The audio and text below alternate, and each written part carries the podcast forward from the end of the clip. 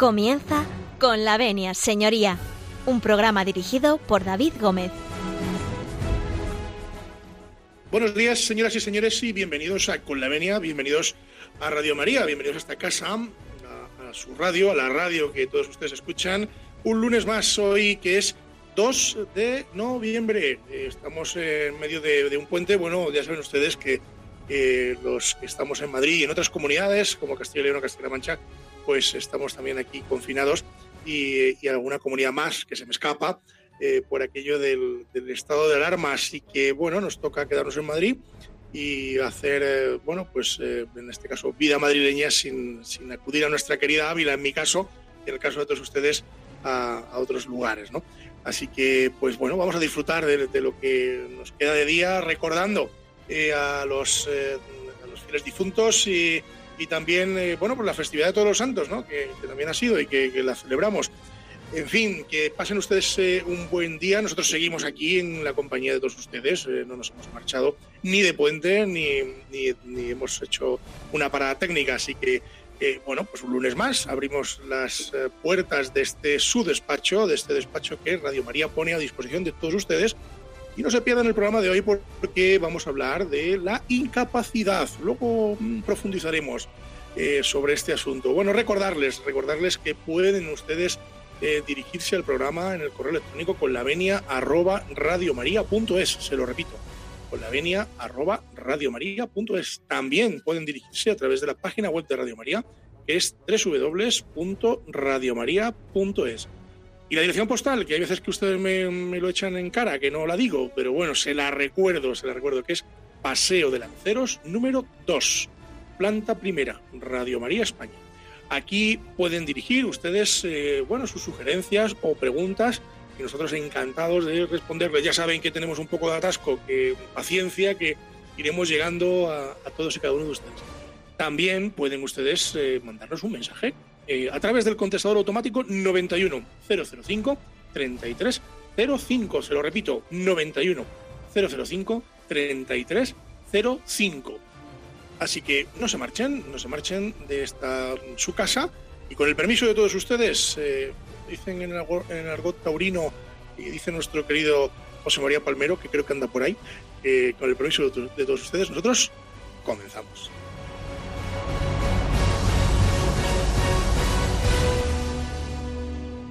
Bueno, pues eh, vamos a empezar y arrancar el programa, pero vamos a mm, arrancar como de costumbre yéndonos hasta Salamanca porque eh, allí tenemos a Javier eh, Martín García y su diccionario jurídico.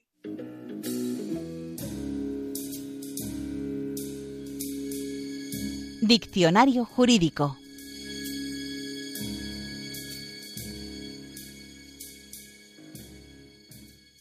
Hola, muy buenos días David, muy buenos días a todos los oyentes de Radio María.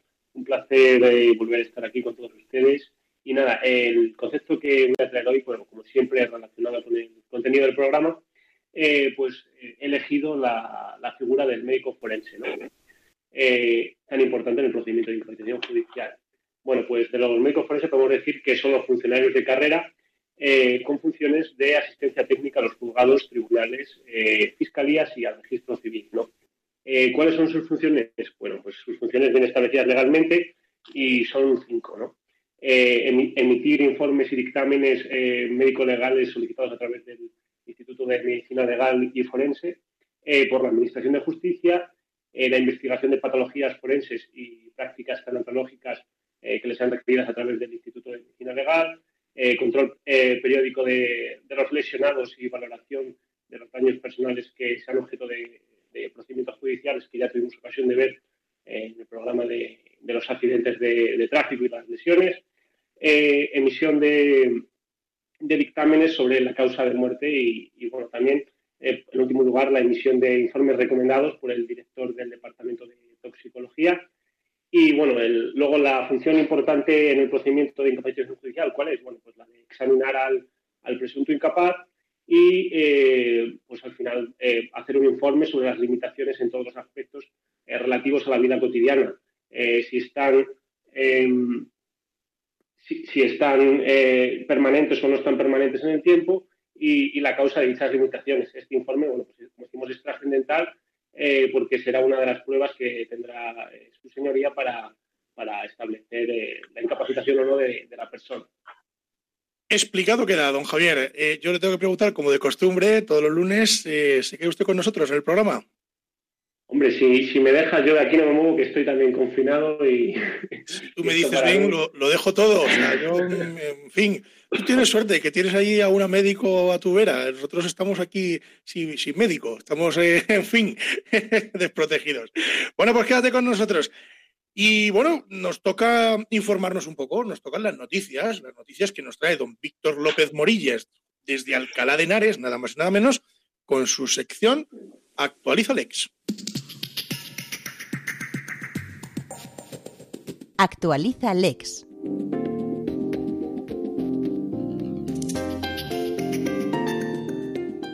Eh, buenos días. Eh, hoy la actualidad jurídica se queda en Madrid, ya que el Tribunal Supremo confirma la incompatibilidad de Juan Carlos Monedero para ejercer como profesor y consultor político. Eh, la segunda es que el Tribunal Supremo avala que los títulos europeos de idiomas puntúen en los procesos selectivos de la Guardia Civil y por último, y la noticia más importante y de mayor actualidad, es que se ha prorrogado el estado de alarma hasta el 9 de mayo. Se prorrogó la semana pasada, hasta el 9 de mayo. Y esto sería toda la actualidad jurídica en Actualiza Lex. Pues nada, don Víctor López Morilla, muchas gracias por traernos las noticias eh, cada lunes, esas noticias jurídicas, esos breves que tenemos. Y la pregunta es obligada. Creo que se queda usted con nosotros porque además es el culpable de la música de hoy. Y, digo culpable, menos mal que tiene usted aquí dos penalistas que luego le van a asistir, eh, porque una de ellas es en inglés, una de ellas. Entonces, eh, pero bueno, en fin, ¿qué le vamos a hacer? Don Víctor, ¿qué nos trae hoy para hacer un alto en el camino? Eh, pues la primera canción que traigo se titula All I Do Is Dream of You. Madre mía, si tengo que decir yo eso. Traducción jurada. Cuya traducción sería Todo lo que hago es soñar contigo Qué bonito. Es, una canción del cantante canadiense Michael Bublé y se la dedico a una persona muy importante eh, a la cual traerá muchos recuerdos como es mi pareja. Eh, además, eh, don Javier tiene una médico, pero usted tiene una farmacéutica. sí, sí, correcto. Es, la pera esto, nos falta una cirujana. Nos vamos, a, nos vamos a la rama de la salud. Bueno, pues nada, la mandamos un besote desde aquí a Cristina y le dedicamos esta canción que hemos dicho que se llama All I Do Is Dream of You. De Michael Bublé. Y a la vuelta, vamos a hablar de incapacidades con los eh, profesionales del derecho, don José María Palmero, don Valeriano Garcinuño, don Javier Martín y don Víctor López. No se marchen.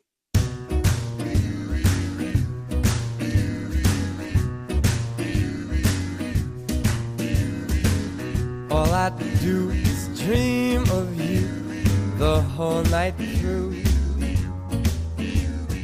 With the dawn, I still go on dreaming of you. You're every thought, you're everything, you're every song I ever sing. Summer, winter. And spring. Están escuchando con la venia, señoría. And whether more than 24 hours in a day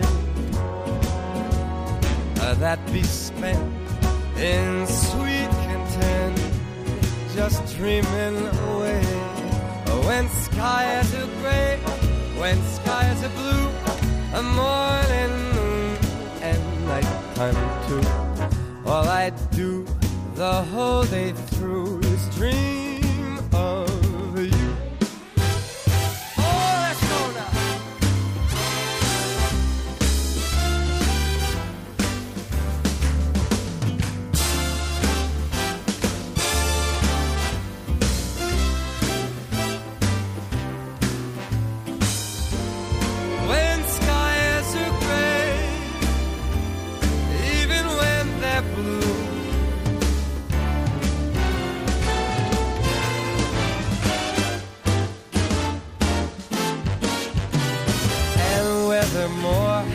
than 24 hours in a day. Oh, that be spent in sweet content, dreaming away. Oh, when sky is a gray, when sky is a blue in the morning, all I do the whole day through is dream.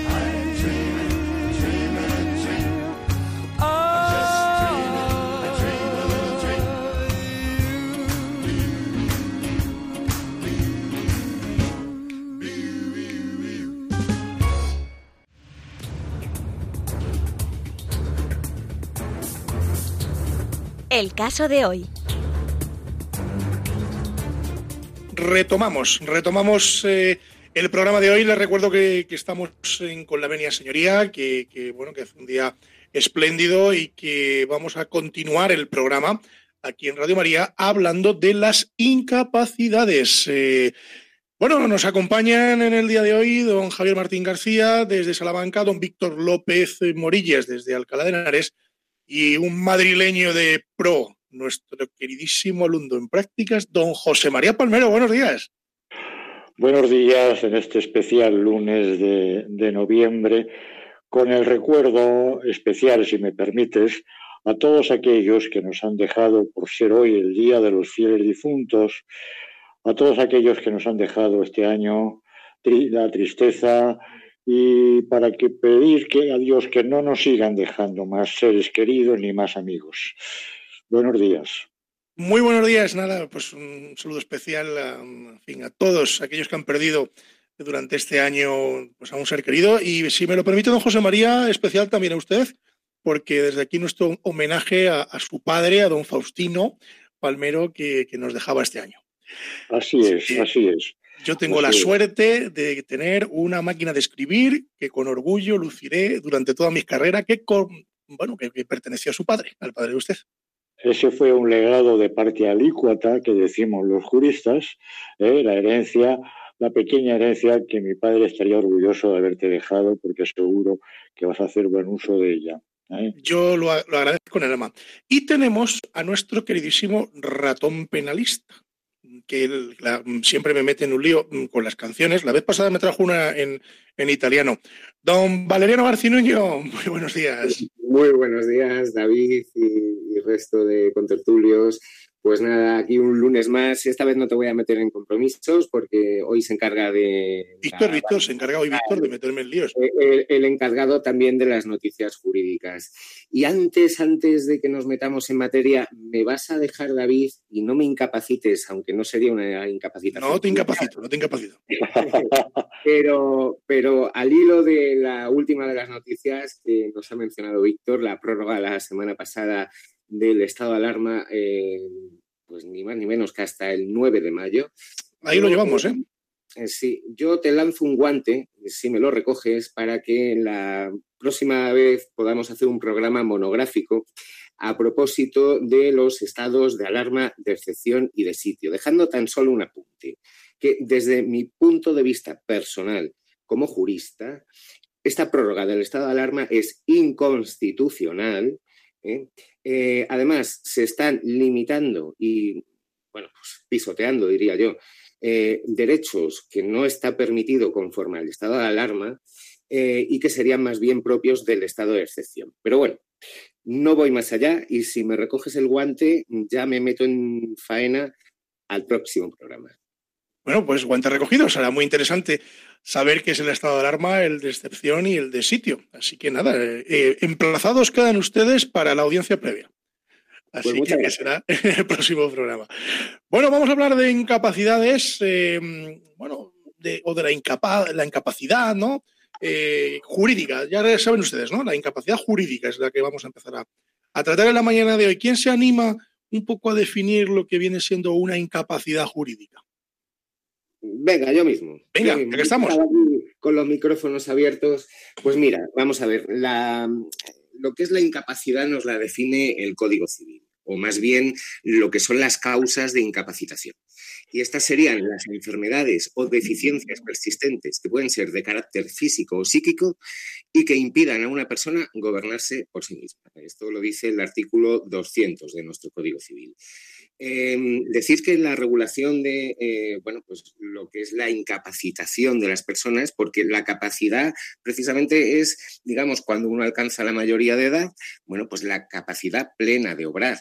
Eh, de mm, realizar negocios jurídicos, eh, en fin, de cualquier cosa que pueda hacer una persona mayor de edad. En cambio, la incapacidad, que los, mm, el asunto que vamos a tratar hoy es cuando al concurrir estas causas, eh, enfermedades o deficiencias que he mencionado, pues una persona no se puede gobernar por sí misma. Hay que decir, además, que la incapacidad solo eh, se puede eh, declarar en virtud de sentencia judicial por las causas que la ley establece.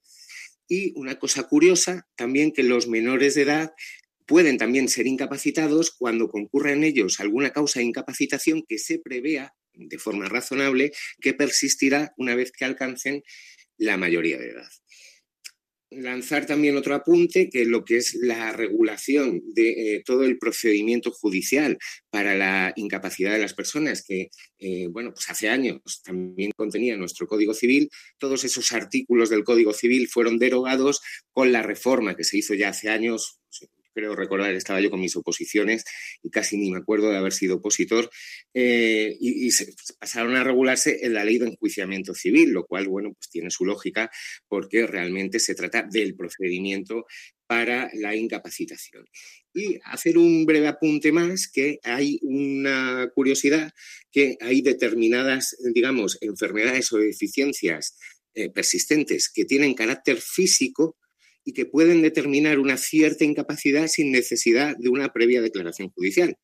Nos preguntaremos cuáles son. Bueno, pues son la ceguera o la sordera o incluso la eh, mudez en aquellos actos que lógicamente pues dependen de la vista o del oído eh, para poderse realizar. Y esto fundamentalmente pues está eh, referido a materias testamentarias.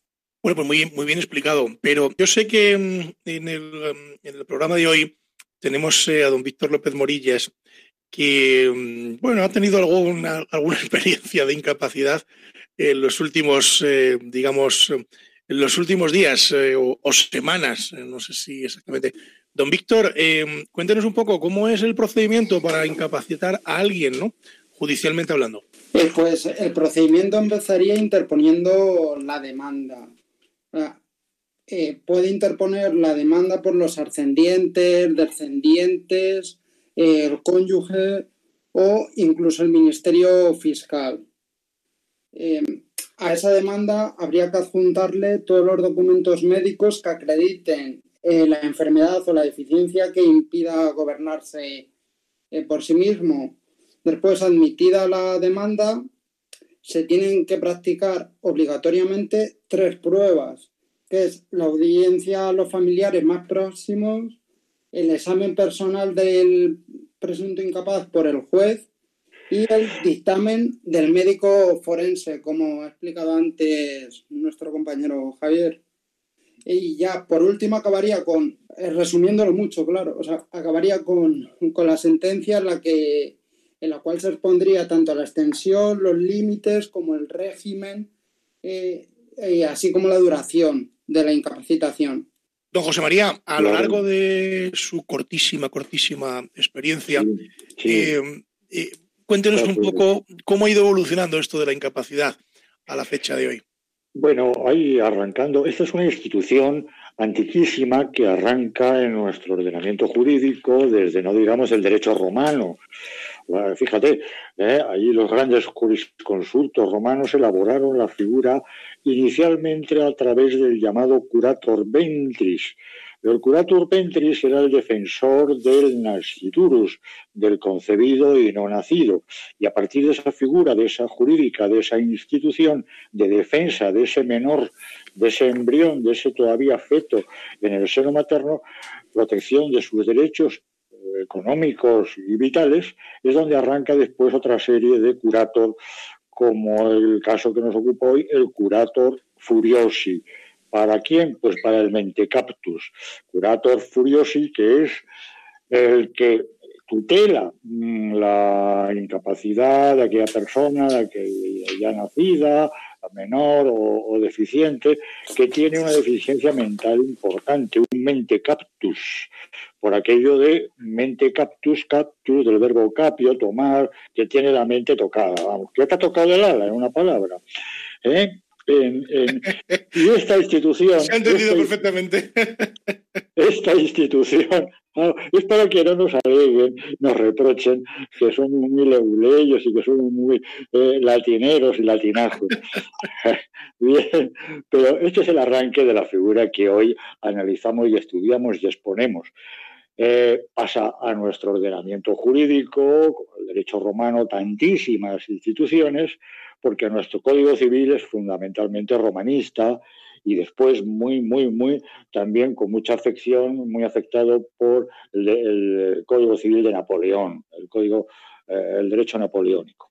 Bien, llegamos a la época actual y efectivamente la incapacidad judicial, como decíais, está recogida en los artículos 199 y 200 del Código Civil, pero desde hace ya unos cuantos años, la reforma en concreto de 2014, pasaron, se derogaron todos aquellos artículos, creo que con buen criterio jurídico, pasaron todos aquellos artículos del Código Civil porque son procedimientos, porque son derecho adjetivo, ¿eh? ya dejaron de ser derecho sustantivo y pasaron del Código Civil a la reforma íntegra del procedimiento en los artículos 756 a 763 de la Ley de Enjuiciamiento Civil. A mi modo de ver, con buen criterio por parte del legislador. Y como decían Valeriano y Víctor, pues efectivamente eh, en la praxis, en la práctica judicial, se crean unos juzgados nuevos, especiales, mm, en principio de derecho de familia, pero juzgados especiales para estos eh, derechos de tutela. Eh, los tenemos aquí en Madrid, los tenemos ahí en la calle al lado de Princesa, al lado de la Plaza de los Cubos.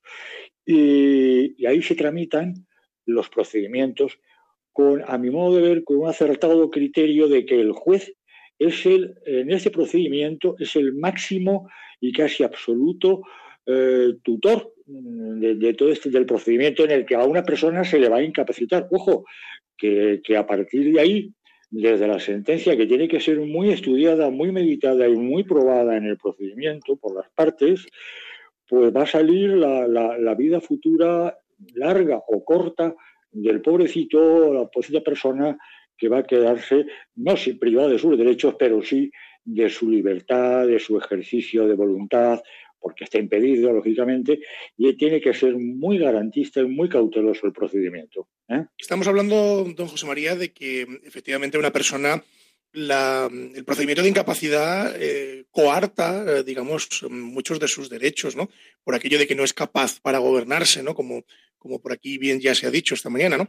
Entonces, tiene que ser muy garantista el procedimiento para por supuesto, no por supuesto, por supuesto, con unas garantías absolutas o casi totales, vamos, eh, eh, empezando por un eh, previo examen médico para que acredite que efectivamente esta persona se encuentra en un estado en el que es necesario otra, un adulto, una persona mayor de edad, para poder regir sus bienes.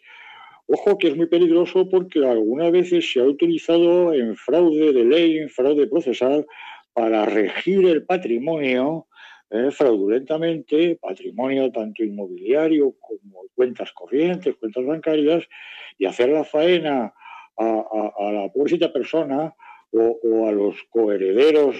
Eh, y hay que tener una extrema cautela que normalmente se cumple por los jueces y que es también vigilada por el Ministerio Fiscal que interviene necesariamente en este procedimiento.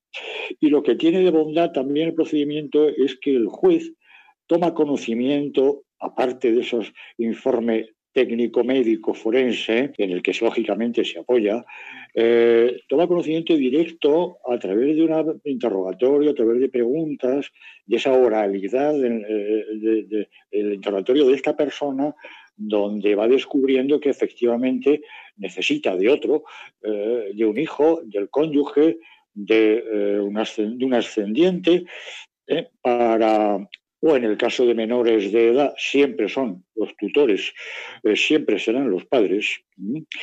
Eh, bien, pues eh, los examina y, ahí es donde aflora esa sentencia, esa resolución declarativa del juez, que tampoco es definitiva, sino que puede ser posteriormente modificada si en sus límites y extensiones, pues ha empeorado la enfermedad de esa persona y tiene que ampliar el ámbito de la, de la tutela o por el contrario ha mejorado, que no suele ser el caso desgraciadamente, y puede volver a regir el destino de sus bienes, puede volver a contratar eh, arrendamientos, puede volver a disponer de, su, de sus dineritos depositados en el banco, puede vender su, o enajenar su, su casa, sus propiedades, eh, sus vehículos, etcétera, etcétera. Pero insisto en que es un procedimiento con una tremenda observancia judicial por parte de, la que al, juez que le tiene que, que, dictar esa resolución.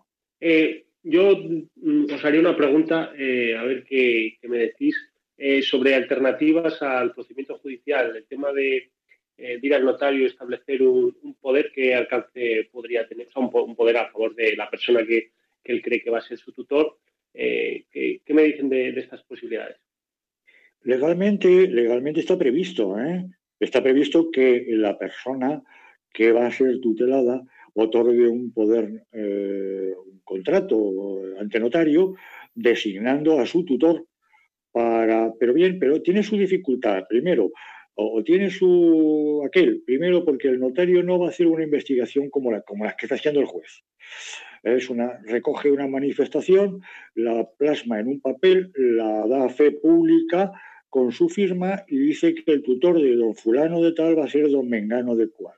Pero para cuando esté malito, porque si ya, está malito, mala forma va a recoger el, notario su voluntad, o, se percatará el notario del estado mental. Normalmente digo mental porque, porque el estado físico es muy rara avis, muy a contadas para la incapacitación judicial. Digamos, don José María, que el notario lo que hace es una exploración visual, por llamarlo de alguna manera, ¿no? Solamente. Mientras Que, que, el juez es mucho más profundo. Por supuesto. El juez tiene unos dictamen, dictámenes forenses de médicos especialistas, tiene una exploración directa e inmediata sobre sobre el, que va a ser tutelado, ¿eh? sobre el incapaz, el que va a ser declarado incapaz, sobre sus familiares, sobre testigos. Es decir, que tiene ahí mucho más. Sí, que tiene herramientas para poder valorar, eh, digamos, eh, de forma objetiva, mucho más que el notario, claro. Por supuesto. Con nuestro respeto a todos los notarios. ¿eh? Pero que legalmente está previsto la figura del notario para otorgar esa tutela notarialmente. Ajá. Si yo, mm, si me permitéis, pues siguiendo un poco con esto, eh, quiero decir que el Código Civil establece precisamente, hablando del nombramiento de tutor, pues un orden de, relación, ¿no? Entonces, eh, en primer lugar, para el nombramiento de tutor, dice nuestro Código Civil que se preferirá al designado por el propio tutelado. Eh, luego ya, en defecto de una designación por parte del tutelado, al cónyuge, a los padres de la persona que vaya a ser sometida a tutela, o bien a las personas que estos designen en disposiciones de última voluntad, es decir, para el caso en que ellos mueran, o ya sino a, descendientes, ascendientes o hermanos que designe el juez. Y este es el orden que establece nuestro Código Civil, si bien también se prevé que excepcionalmente pueda el juez, motivadamente, eso sí, alterar el orden de, de prelación al que me he referido y que establece nuestro Y por lógicamente, en defecto de todas estas personas, entonces ya puede designar a tutor a quien, por sus relaciones con el tutelado, considere más idóneo o si no, bueno, pues a instituciones públicas eh, de tutela, lógicamente. Y luego, bueno, pues decir que también, aparte de que la persona que sea sometida eh, o que sea, mejor dicho, declarada incapaz pueda ser sometida a tutela, también existe otra institución que eh, es la curatela. decir que, mm, claro, si se declara incapaz a una persona, se la, se la somete a tutela en el el caso en que, digamos, el grado de discernimiento sea mínimo, mientras eh, que procederá la curatela eh, para asistir a la persona declarada incapaz, pero solo en determinados actos que determine el juez. ¿eh? y en el caso de que no los hubiera determinado para aquellos que, bueno, los que el tutor necesita, digamos, autorización judicial. Sí, lo que pasa es que en la, en la curatela, si me permites, lo que hace esta figura de la curatela, la veo muy, aparte de ambigua y, equívoca, es que lo que hace es complementar la capacidad, pero del, tutelado eh, o del curatelado, sí, pero sin representarle ni sustituirle. Ah, ¿Cómo se come eso? Primero. Y segundo, eh, realmente en la praxis, en la práctica, lo que yo siempre acudo y recurro Oiga, mire usted, eh, lo que se está dilucidando, lo que se está debatiendo, lo que hay el contencioso, es qué pasa con esos bienes del tío o, de papá o del abuelo, que está el hombre blelo y que, y que se los están fugando por otro lado. Y empiezan las luchas de intereses económicos por, fundamentalmente por herencia. La curatela poco resuelve. ¿eh? Sí, eh, te digo, mira, yo para, mí sí hay un ejemplo en el que la curatela eh, tiene, digamos, su sentido y nos estamos metiendo, bueno, en cosas que le van a sonar a nuestros oyentes un poco, pero es la prodigalidad. Además, don Valeriano, cuando usted termine, creo que don Víctor tiene, tiene noticias sobre esto. Continúe, continúe. Bueno, pues eh, la, prodigalidad, digamos que aunque no existe un concepto de la misma en nuestra legislación como tal, una definición de ella, la podríamos definir como una conducta habitual y desarreglada de, eh, una persona que malgasta su caudal con ligereza.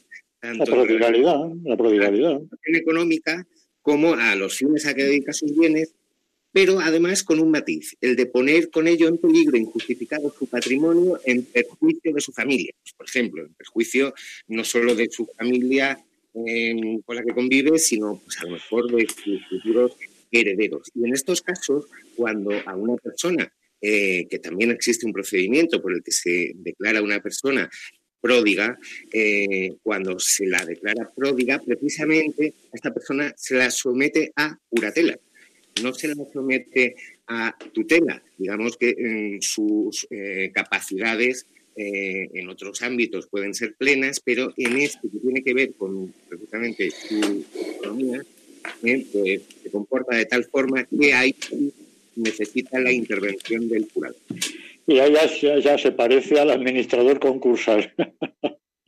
Sí, bueno, ya nos metemos en cosas que yo ya me pierdo ahí. ¿eh?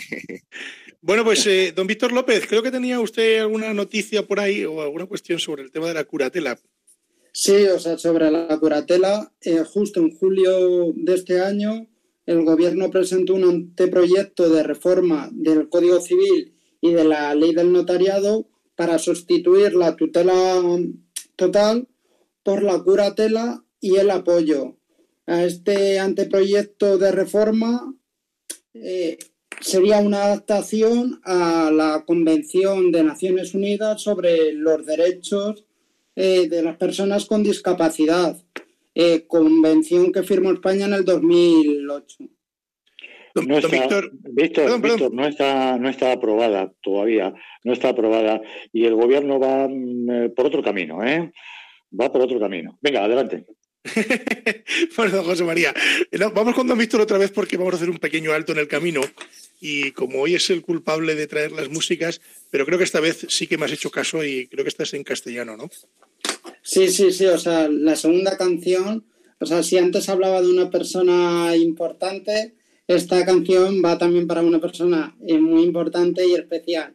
Nos vamos hasta México para escuchar Ahora te puedes marchar de Luis Miguel, dedicada a una gran fan de este cantante como es mi tía Merce. Hombre, mi tía Merce, vamos a darle un, besote enorme a su tía Merce y vámonos a escuchar a, a Luis Miguel. ¿Cómo me has dicho que se llama la canción? Esta sí que es en castellano, ¿no? Ahora te puedes marchar. Ahora te puedes marchar. Ustedes no se marchen porque vamos a volver a hablar sobre la incapacidad después de escuchar a, a gran Luis Miguel. Volvemos enseguida.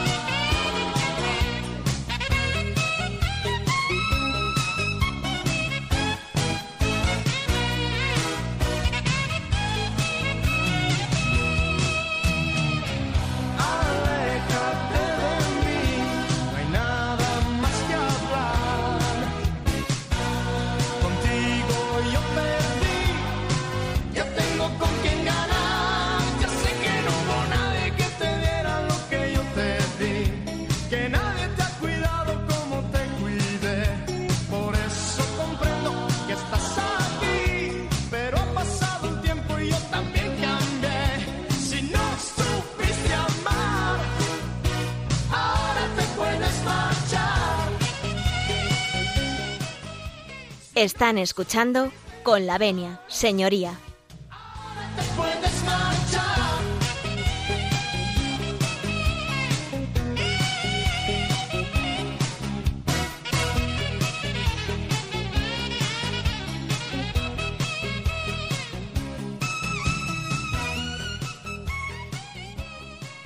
Veo que no se han marchado ustedes, que siguen por aquí.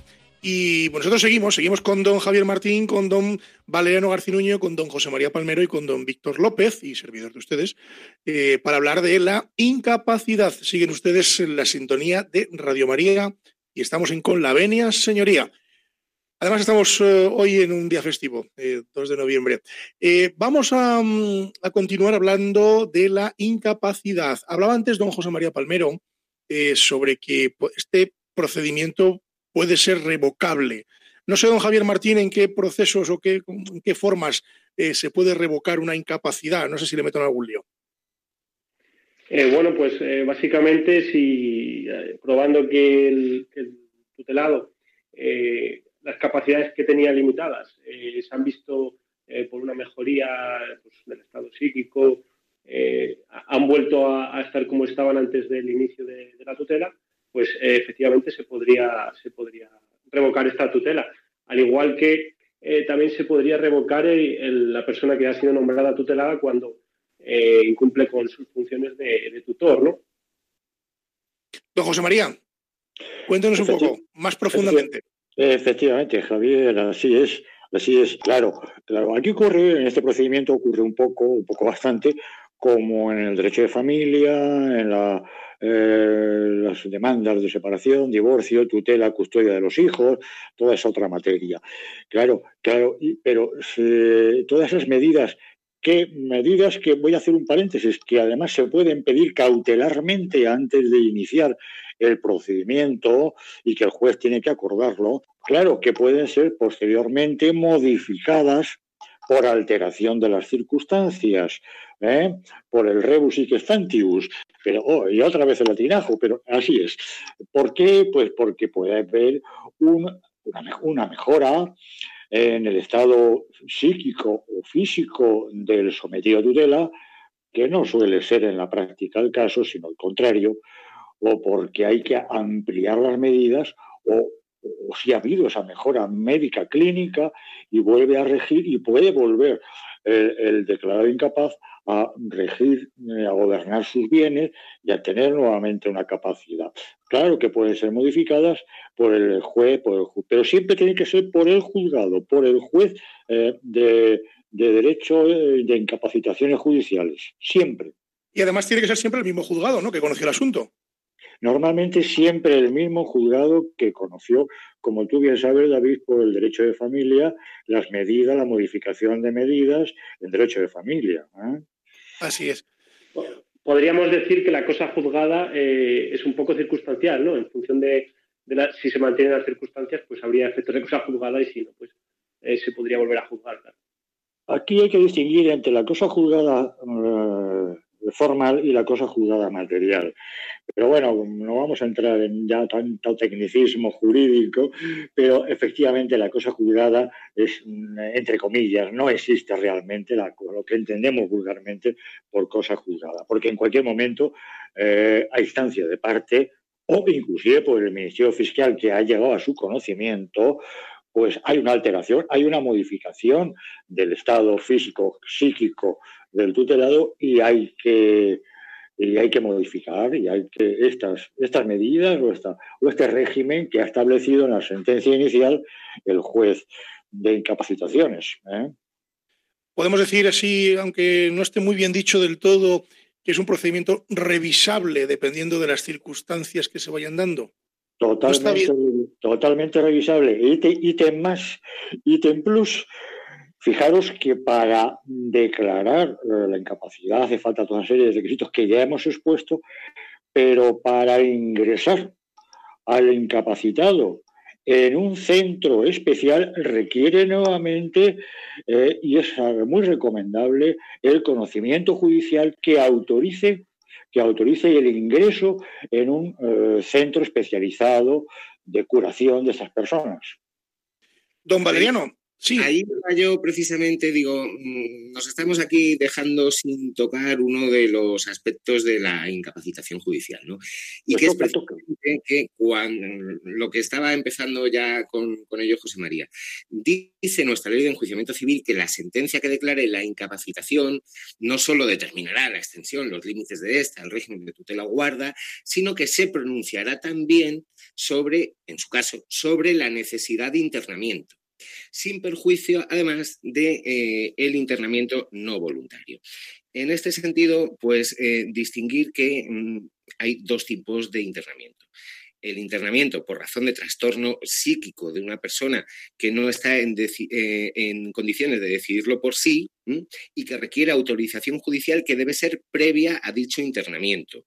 ¿eh? Eh, pero también existe la posibilidad de que razones de urgencia hagan necesaria la inmediata adopción de la medida.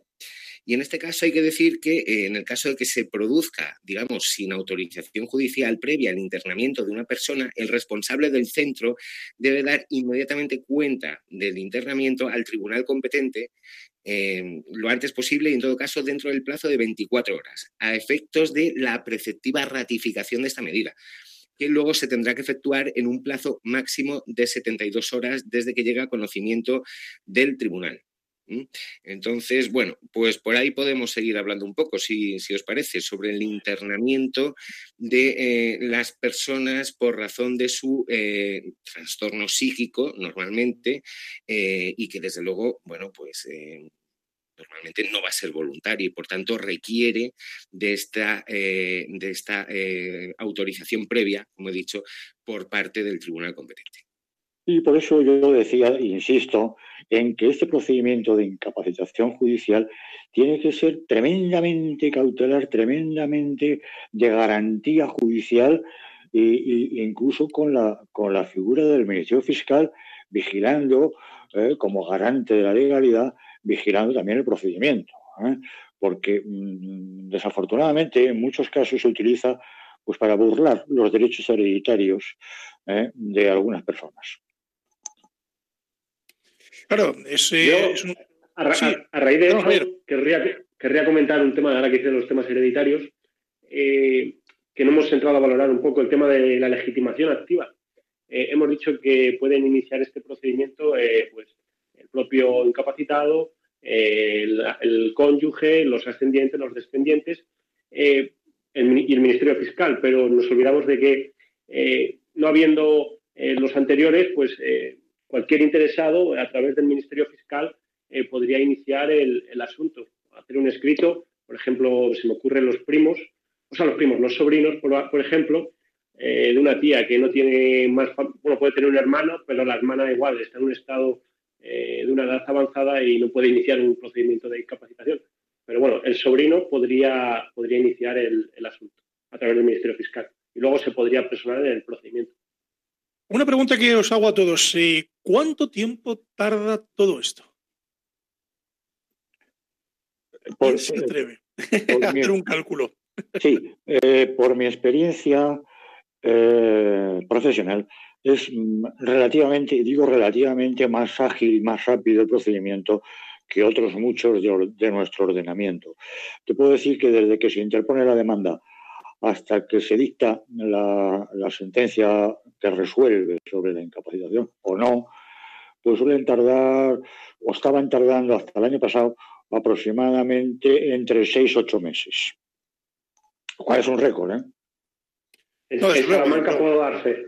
En Salamanca puedo dar fe que ese es el, la, las fechas de intervalo, ¿no? Seis, ocho. Eso, eso como mínimo, ¿no? Porque, en fin, no sé si don Víctor tiene alguna experiencia más, que creo que sí. Yo con, con, las que he tenido, pues ya nos hemos ido a año y medio y al final no se pudo conseguir nada porque por la situación, eh, por la situación del COVID, eh, la persona falleció antes de que se pudiera declarar incapaz, pero estábamos ya en año y medio. Sí, sí, año y medio largo. Hombre, depende también un poco, y estarán ustedes conmigo, en el juzgado de donde caiga, ¿no? Y del trabajo que tenga, y no es lo mismo un juzgado de Salamanca o de Ávila que, que un juzgado de Madrid o Barcelona, ¿no? No tiene nada que ver. Yo hablo, yo hablo de juzgado de Madrid capital, ¿eh? El promedio es entre seis y ocho meses, de promedio.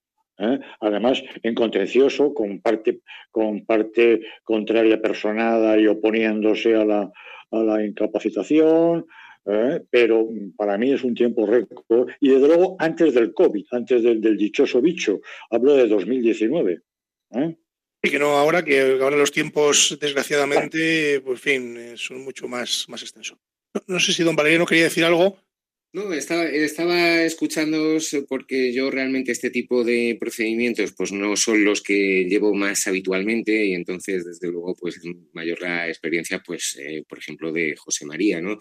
En ellos sí que es verdad que tengo... tengo bueno, no te creas, ¿eh? que lleva cinco minutos ejerciendo, no te creas que tampoco lleva tanto. Hombre, ya, sí, además mira, a propósito de lo que decía José María de, de que se pasara todo, digamos, la tramitación procesal de lo que es la incapacitación judicial a nuestra ley de enjuiciamiento civil, decía él la reforma de 2014, y digo yo que no, que mucho antes, por lo menos 10 años antes, porque como dije al principio, eh, ya se modificó y se pasó toda esta regulación a la ley de enjuiciamiento civil cuando yo era opositor. Y yo precisamente dentro de un par de días hará 16 años que estoy en el ejercicio de esta profesión. Sí, usted también es, como diría mi abuelo, de ayer mañana, ¿no? Es decir, usted... bastante más joven que José María en este sentido. No, no José María es un chaval que está en práctica. Bueno, el, el, caso, el caso que, que, yo sí que tengo ahora y que es un poco a propósito de lo que estaba yo mencionando antes del internamiento no voluntario de, de, del incapacitado, pues sí que tengo uno en el que precisamente soy defensor judicial de una persona que está internada eh, contra su voluntad porque tiene un diagnóstico de esquizofrenia paranoide, uh -huh. eh, bueno, con ideación delirante, crónico, etcétera. Y, ¿Cómo se eh, llamará Pedro de nombre? No, no, además me, me, me, ampara el secreto profesional, así que, o la ampara ella, mejor dicho. Así bueno, que vamos a llamar Paqui, Paqui, no podré decir más que no es un hombre, sino una mujer.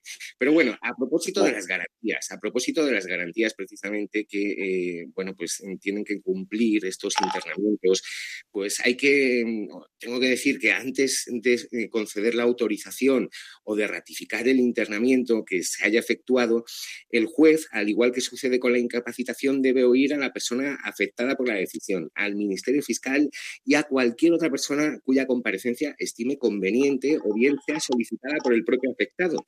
Y además hay que decir que el tribunal tiene que igualmente examinar por sí misma a la persona de cuyo internamiento se trate, así como el dictamen de un facultad. Se nos ha perdido, don Mariano. Precisamente. Vale, don Mariano, le escuchamos fatal. Nada, lo, lo, lo, escuchamos fatal. Bueno, lo tenemos que dejar aquí porque eh, se nos acaba el tiempo. Y bueno, pues eh, aunque don Valeriano hemos tenido ahí un problemilla de, conexión que, no, no, lo escuchamos bien, el próximo programa pues le, daremos más cancha. Nos tenemos que marchar, nos tenemos que marchar porque nos quedan nada, unos, unos minutos. darles las gracias a todos ustedes por continuar en los, en fin, en la antena de, de Radio María y, y de esta casa eh, despedirnos eh, de todos ustedes. Me permitan que me despida primero don Javier Martín desde Salamanca, abogado. Pues nada, un placer volver a estar en este programa y, nada, yo querría apuntar quizás eh, sobre la incapacitación que, bueno, que independientemente de que haya personas que lo vean como un interés en, que una persona deje, puede dejar de hacer testamentos o, o cosas de este tipo, al final es un procedimiento que tiene muchas garantías y, que va a proteger enormemente a, la persona que, lo necesite, efectivamente. Pues dicho queda, don José María Palmero, queridísimo eh, alumno en prácticas, gracias. Gracias a vosotros. Y efectivamente, como bien dice Javier Martín en Salamanca, claro, claro, claro que tiene que ser un procedimiento que tutele no solamente a la persona, sino también los bienes, pero fundamentalmente a la persona de esa que va a ser declarado o no incapaz. Eh, saludos a todos, buen día, buen día de los fieles difuntos y buen arranque del mes de noviembre. Vamos a ver si viene mejor que los meses anteriores. Don Valeriano Garcinuño, que creo que le hemos vuelto a recuperar. Gracias. Bueno, pues muchas gracias David por invitarme. Se ve que ya estaba hablando demasiado y el micrófono ha dicho basta y hasta aquí hemos llegado. Pero bueno. Este señor es un pesado.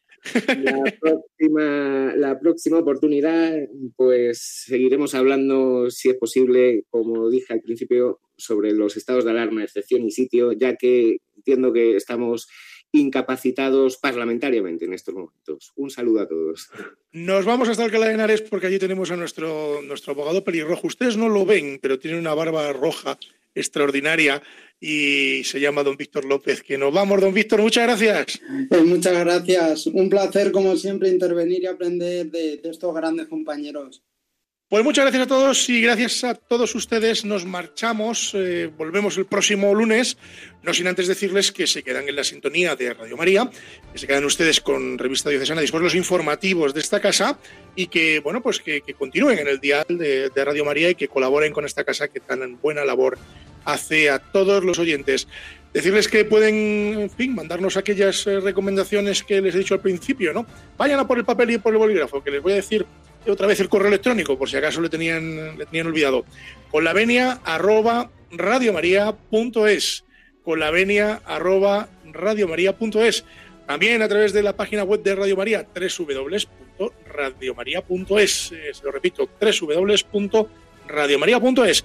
Bueno, y a través también, por supuesto, del correo postal, que es Paseo de Lanceros número 2, planta primera, 28024 Madrid. Eh, a través de estos sistemas pueden ustedes comunicar con el programa y también comunicar con, esta casa.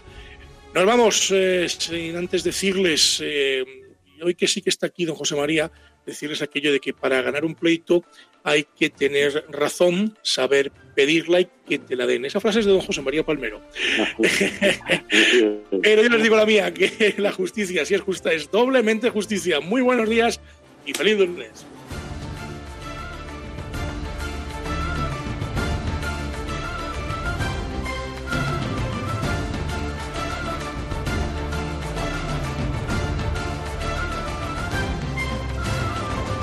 Les hemos ofrecido Con la Venia, Señoría, un programa dirigido por David Gómez.